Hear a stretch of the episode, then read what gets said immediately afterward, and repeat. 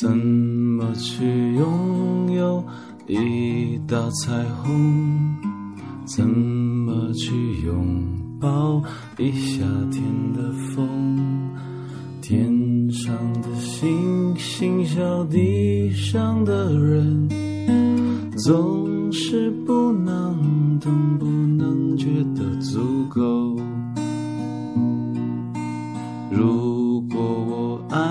上你的笑容，要怎么收藏？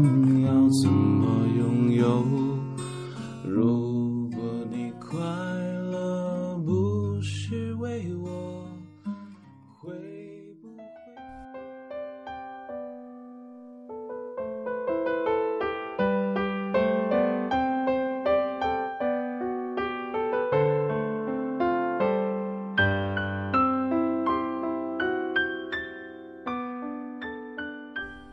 亲爱的听众朋友，你好，我是你们的主播孟非 Phoenix，非常开心能用自己的吉他和歌声来开始今天的为你读英语美文。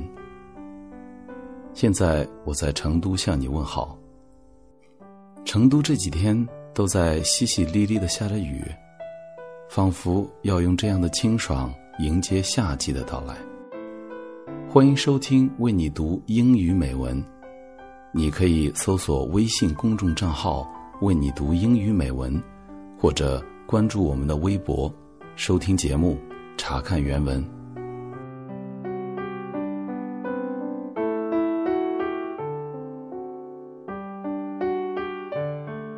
今天跟大家分享的是一篇英语美文《内心的礼物》，Gifts from the Heart。According to the legend, a young man, while roaming the desert, came across a spring of a delicious, crystal clear water. The water was so sweet. He filled his leather canteen so he could bring some back to a tribal elder who had been his teacher. After a four day journey, he presented the water to the old man, who took a deep drink, smiled warmly, and thanked his student lavishly for the sweet water. The young man returned to his village with a happy heart.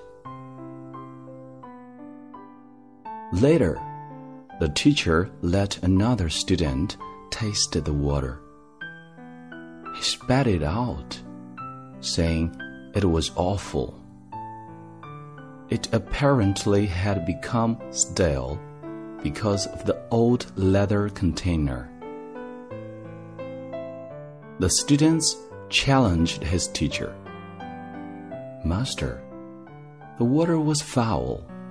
Why did you pretend to like it?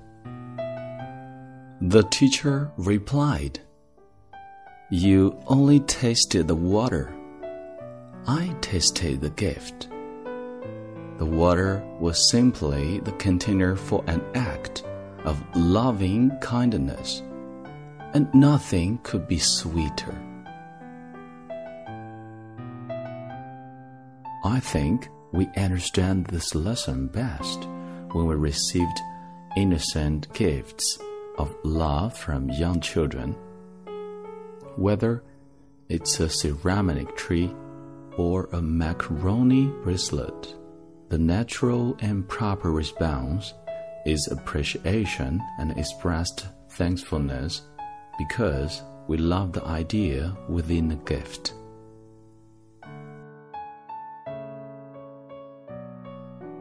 Gratitude doesn't always come naturally. Unfortunately, most children and many adults value only the thing given rather than the feeling embodied in it.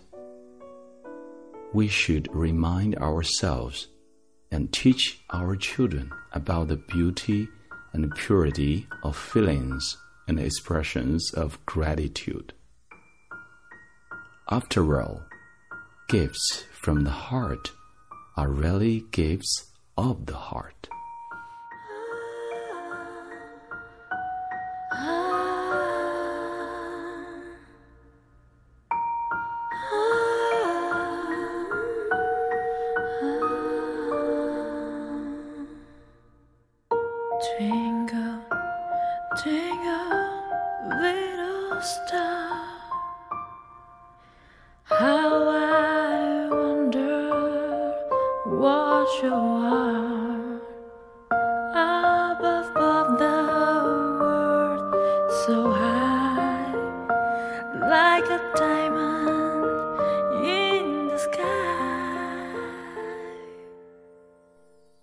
感恩赋予过去以意义，赋予当下以平静，赋予未来以憧憬。